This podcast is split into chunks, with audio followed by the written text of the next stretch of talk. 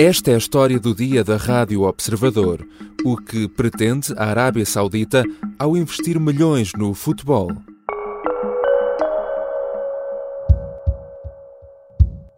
In my opinion, this, the Saudi League is getting better. Next year will be even better. Step by step, I think this league will be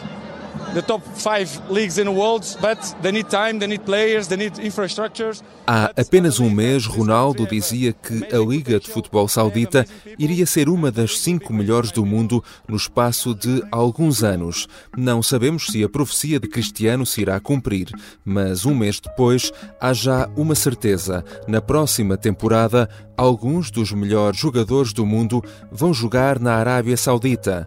E há um, em especial, que pode significar um ponto de viragem. O internacional português Ruben Neves, de 26 anos, está longe de ser um jogador em final de carreira à procura de uma reforma dourada. Afinal, qual a visão saudita ao investir milhões no futebol? E será que é mesmo só futebol? São questões para a conversa com Mariana Fernandes, jornalista da secção de desporto do Observador. Eu sou o João Santos Duarte e esta é a história do dia.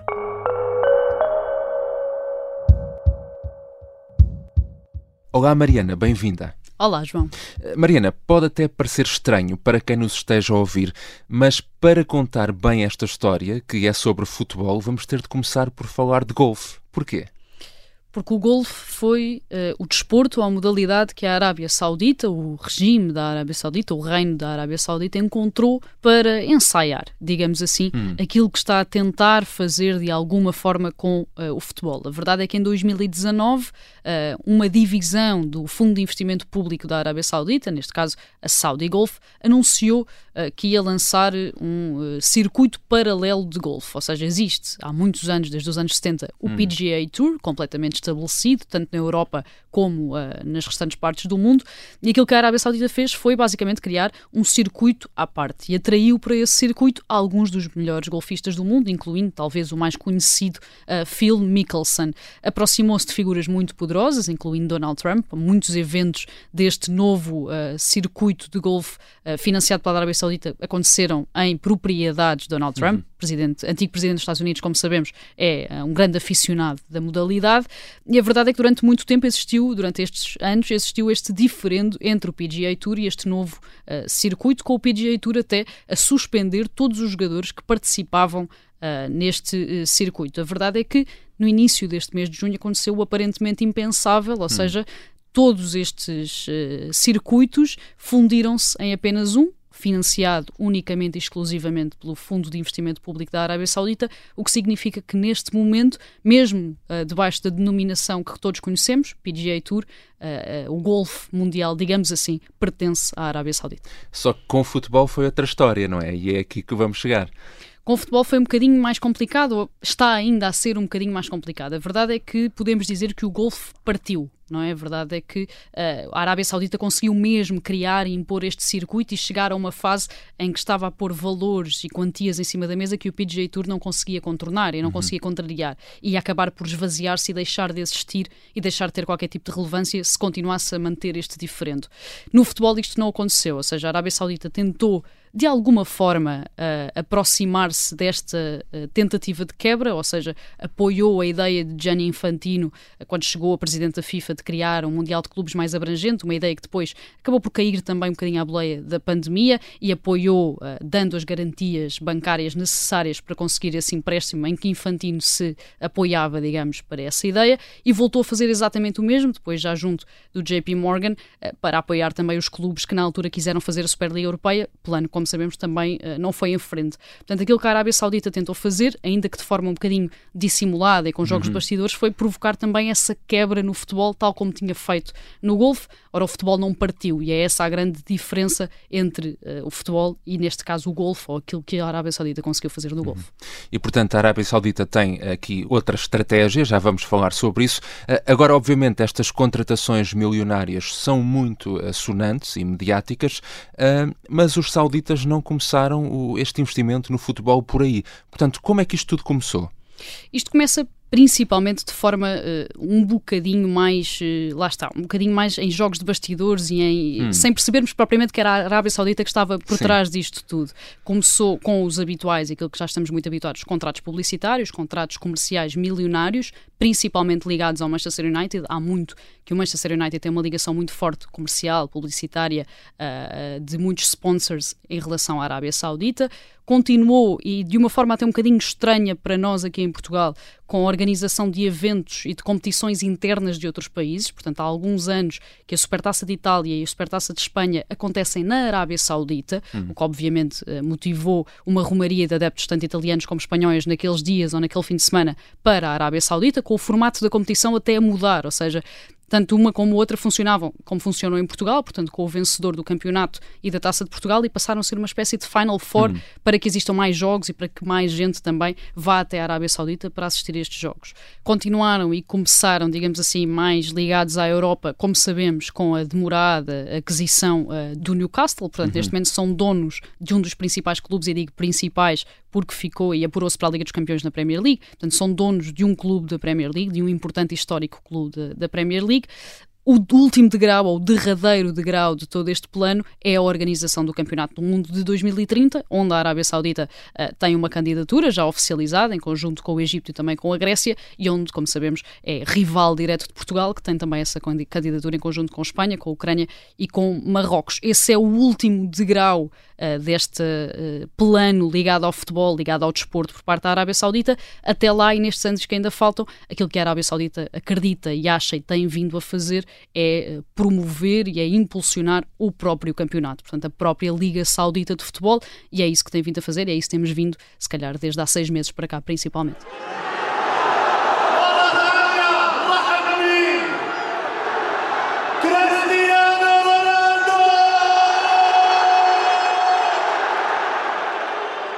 Cristiano Ronaldo foi a primeira contratação sonante em dezembro do ano passado, mas sabemos isso agora foi apenas a ponta uh, do iceberg. Uh, vários jogadores vão seguir o mesmo caminho neste verão. São muitos deles jogadores que nos habituámos a ver a brilhar nas principais ligas europeias.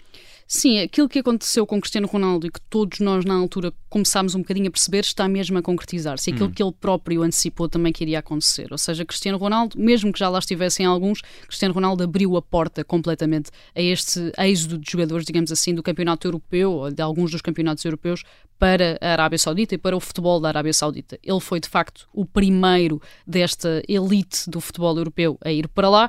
Eh, sabemos também que neste verão a Arábia Saudita tentou levar o Lionel Messi, o que tinha sido, obviamente, um golpe de marketing, principalmente, uh, ainda maior, ter Cristiano Ronaldo e ter Lionel Messi, os dois no mesmo campeonato na Arábia Saudita. Messi que escolheu os Estados Unidos, escolheu o Inter Miami uh, dos Estados Unidos, mas que vai também estar ligado à Arábia Saudita nos próximos três anos com um contrato uh, publicitário de cerca de 7,5 milhões de euros, em que vai continuar a ser embaixador do turismo da Arábia Saudita. E o turismo também faz muito parte deste plano muito ligado ao futebol, ou seja, a ideia que a Arábia Saudita tem de levar gente à Arábia Saudita para ver futebol uhum. e não necessariamente só levar jogadores para lá. Os jogadores, obviamente, são o isco. Uh, que a Arábia Saudita está a encontrar para levar essas pessoas e depois então mobilizar também o seu uh, turismo. E muito desse isco, ou muitos desses iscos vão ser realmente e estão a ser contratados uh, este verão. E estamos a começar a olhar para jogadores que já não estão uh, numa segunda linha, digamos assim, de campeonatos europeus, e temos o caso, por exemplo, do Ivo Rodrigues, que jogava até há bem pouco uhum. tempo no Famalicão e que vai para a Arábia Saudita. Este era o perfil de jogadores que até há bem pouco tempo ia para a Arábia Saudita. Este verão, a verdade é que estamos a olhar, por exemplo, para uh, N'Golo Kanté, um, que ganhou o Mundial de 2018 com França, que estava no Chelsea, com o guarda-redes Mandi, que era titular do Chelsea até agora, com o próprio Koulibaly, que foi contratado pelo Chelsea também há bem pouco tempo uh, ao Nápoles por muitos milhões de euros. Benzema, obviamente, também um exemplo paradigmático uh, desta ida em massa para, para a Arábia Saudita. Benzema que podia perfeitamente ter ficado no Real Madrid a jogar a Liga dos Campeões e que escolheu ir para o, o Ali Tiad e para a equipa, nesta altura ainda treinada pelo português no Espírito Santo. Portanto, começamos a olhar para uh, um paradigma em que já não são só estes jogadores de segunda linha ou estes jogadores de campeonatos periféricos a optarem e aceitarem, digamos, estes contratos milionários, mas sim jogadores que estavam em equipas de topo a jogar e a ser titulares em equipas de topo e que escolhem abdicar da Liga dos Campeões, dos campeonatos europeus, do chamado futebol de elite, hum. futebol europeu, para jogarem na Arábia Saudita. Uhum. Mas há um jogador que pode vir a mudar tudo uh, e é dele que vamos falar uh, na segunda parte. Já voltamos à conversa com Mariana Fernandes, jornalista da secção do desporto do Observador.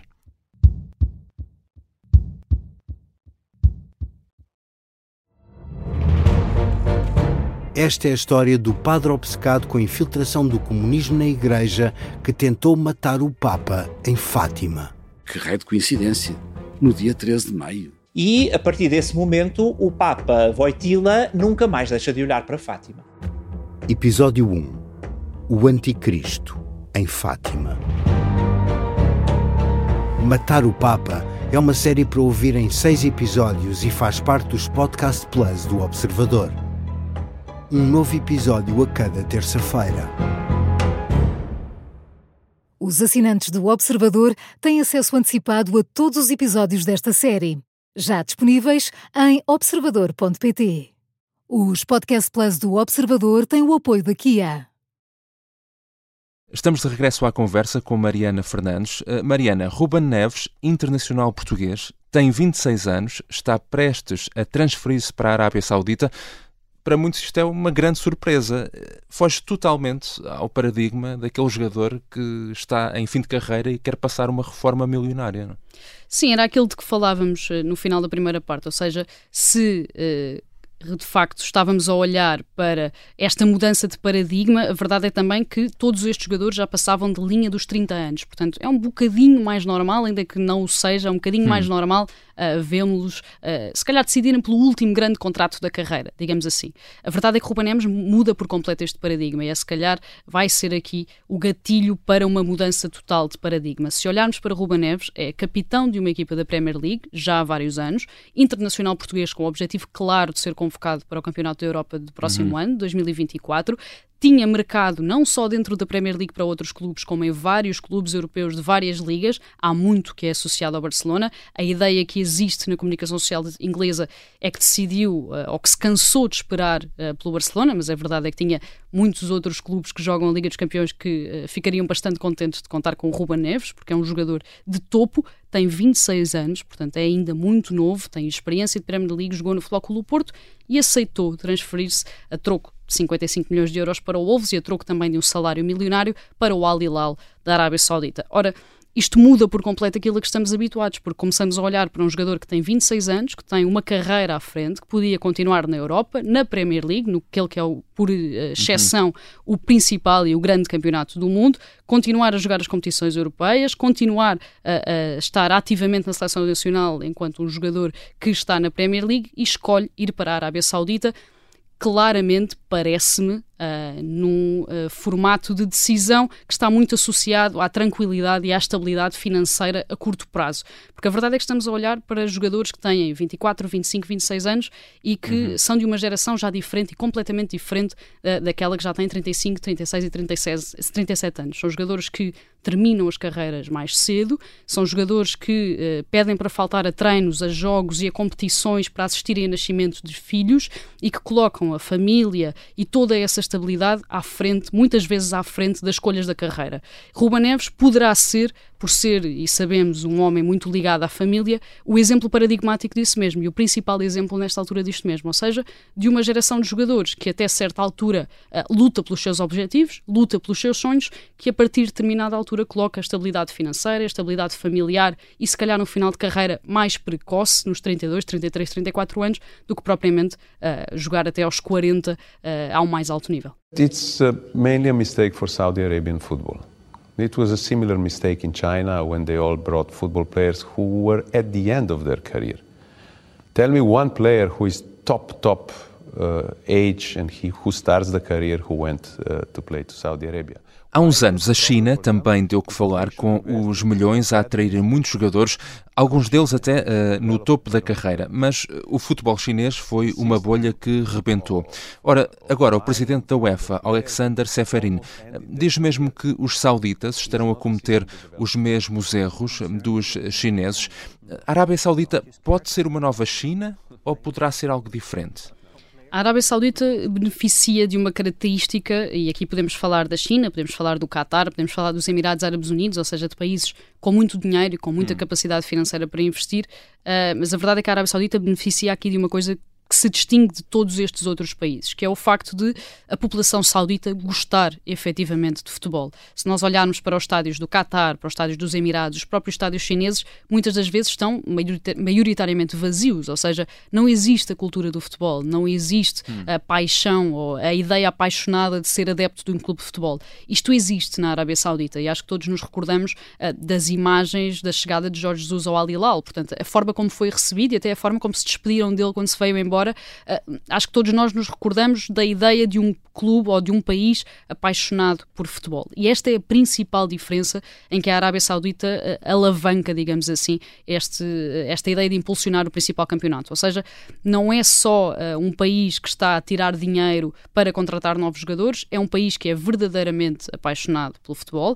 onde todos estes clubes de que falamos, o Al Nasser, o Al Hilal, o Al Ittihad, têm verdadeiramente milhares de adeptos nestas cidades cidades e milhares de adeptos que enchem estádios. E isso, na hora, obviamente, de tentar uh, seduzir um jogador de futebol, também tem impacto, porque é óbvio que nenhum jogador de futebol gosta de jogar para um estádio vazio e todos eles gostam de jogar para 50, 60, 70 mil pessoas.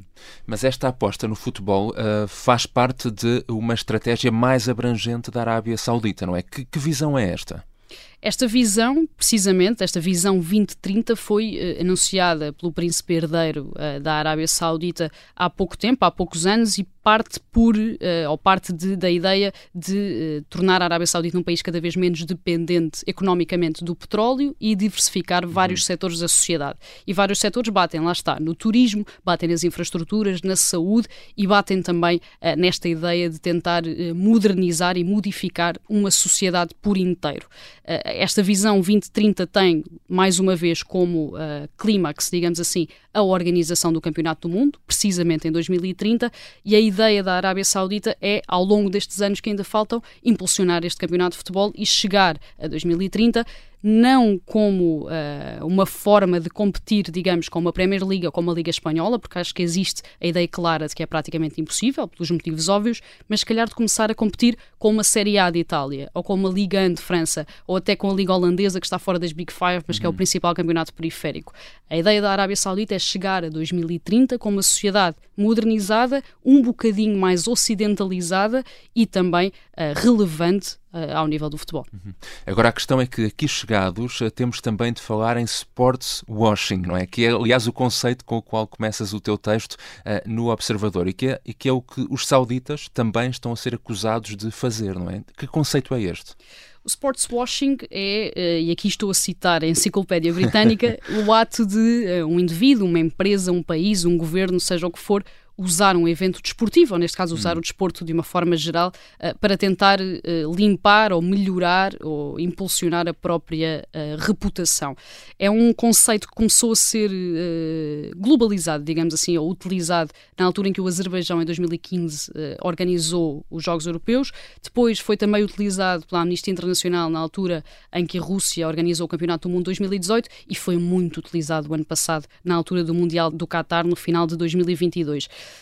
é o conceito a que todos ligam esta, esta movimentação ou estes planos da Arábia Saudita e para percebermos que provavelmente é isso que está a acontecer ou que é essa a ideia, tentar limpar a reputação da Arábia Saudita no mundo inteiro e até internamente através do desporto, através do sucesso desportivo e neste caso específico do futebol, é uma linha do contrato de Messi, este contrato que falávamos, uh, o contrato publicitário. Messi é embaixador uh, do turismo uh, da Arábia Saudita nos próximos três anos e uma das alíneas deste contrato indica que não pode, de alguma forma, lesar a reputação do país em qualquer tipo de declaração pública. Ou seja, utilizar aquele que é se calhar um dos, um dos dois uh, futebolistas mais conhecidos do mundo nesta altura para uh, limpar também a reputação da Arábia Saudita no mundo inteiro.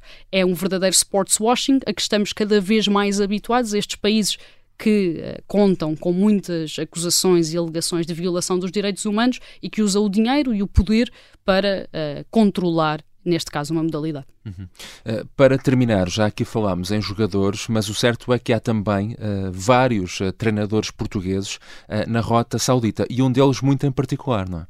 Sim, Jorge Jesus, eh, de forma muito eh, específica, esteve entre 2018 e 2019 no Al Hilal, é uma figura muito querida na Arábia Saudita por tudo o que fez eh, no Al Hilal e está a ser muito apontado desde há algumas semanas e principalmente desde que tornou oficial a saída do Fenerbahçe à seleção da Arábia Saudita, é uma seleção que já esteve em dois campeonatos do mundo, com participações até muito interessantes e recordo que no último Mundial venceram a, a Argentina, mundo, é? exatamente, é? na primeira jornada da fase de grupos e Jorge Jesus tem sido muito associado principalmente numa ideia de uh, se a opção seleção do Brasil uh, sair gorada ao treinador hum. português, está cada vez mais perto disso, Carlo Ancelotti à partida vai mesmo ser o próximo selecionador brasileiro, portanto abre-se esta porta para Jorge Jesus, que sempre disse que gostava de experimentar uh, uma seleção. Luís Castro também é um treinador que tem sido muito abordado, principalmente pelo Al Nassr de Cristiano Ronaldo, que ainda não tem treinador nesta altura, depois da saída de Rudi Garcia, e temos também um historial de vários treinadores portugueses que já passaram e que continuam sempre nesta uh, rota uh, de, da Arábia Saudita, como é o caso de Pedro Emanuel, de uh, Manuel José, entre outros. Pedro Emanuel, nesta altura, e Nuno Espírito Santo são os dois treinadores portugueses que estão no Campeonato da Arábia Saudita. Uhum. Obrigado, Mariana. Obrigada, João. Mariana Fernandes é jornalista de desporto do Observador e assina um artigo no site sobre o que quer a Arábia Saudita com a mais recente aposta no futebol. Esta foi a história do dia. Neste episódio usamos ainda sons da rádio holandesa NOS, do jornal britânico The Sun e ainda da Liga de Futebol Saudita. A sonoplastia é do Diogo Casinha, a música do genérico é do João Ribeiro. Este episódio contou ainda com a colaboração do jornalista Manuel Rocha Leite. E tenho ainda um pedido final. Se gosta da história do dia, então não se esqueça de clicar em seguir na plataforma que usa habitualmente para ouvir podcast. Eu sou o João Santos Duarte. Até amanhã.